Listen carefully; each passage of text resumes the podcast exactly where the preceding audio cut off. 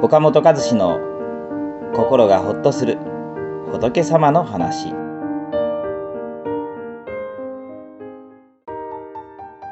今の私は生まれつき自分の行いが自分の明日を変えていく。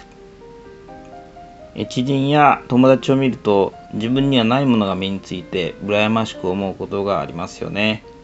どうして自分はいつもこうなんだろう？もっと違う自分になりたい。自分の考え方を変えたいと思うことは誰にでもあるはずです。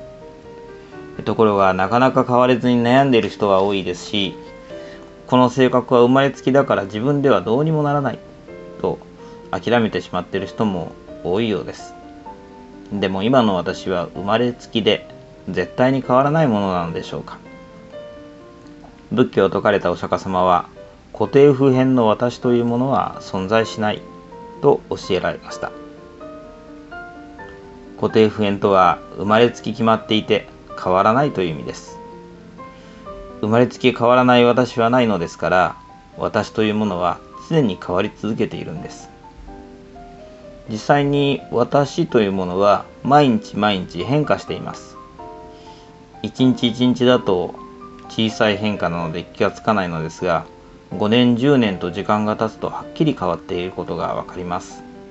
例えば昔は魚が嫌いでも今では結構好きになったということはよくあることですし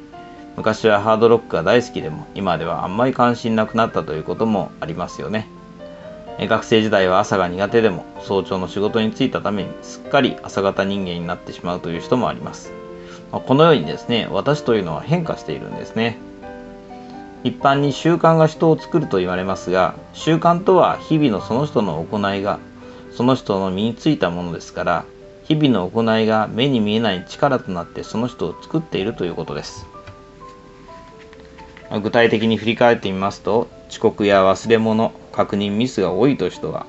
いつも行動がギリギリになっていて余裕がない人がほとんどです。直前になって移動したり動き出したりしますから結局遅れたり必要なものを持っていくのを忘れたりしてしまいますよね。逆に普段余裕を持って行動する習慣が身についている人は多少渋滞や電車が止まっても約束の時間に間に合いますし忙しい時でも落ち着いて行動できるのでミスややり直しがありません。あの人に任せれば大丈夫と周りから信頼されます。遅刻や忘れ物が多いかどうかは生まれつきの性格だからどうにもならないのではなくてこれまでその人がやってきた行いの積み重ねによるものなのです。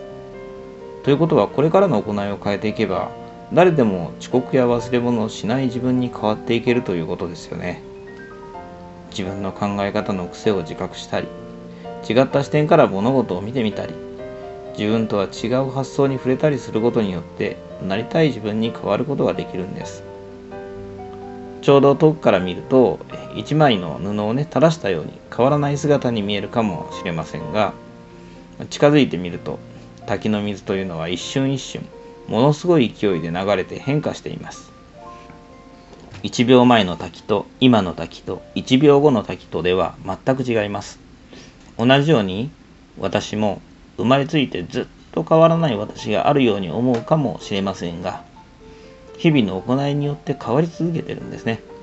だから変われない自分はないんです。幸せな私になるにはどんな行い種まきをすればいいのか、まあ、お釈迦様からね是非学んでいっていただきたいなと思いますこの番組は一般社団法人全国仏教カウンセリング協会が提供しております。当協会については動画コメント欄に URL を掲載しております。そちらをぜひご覧ください。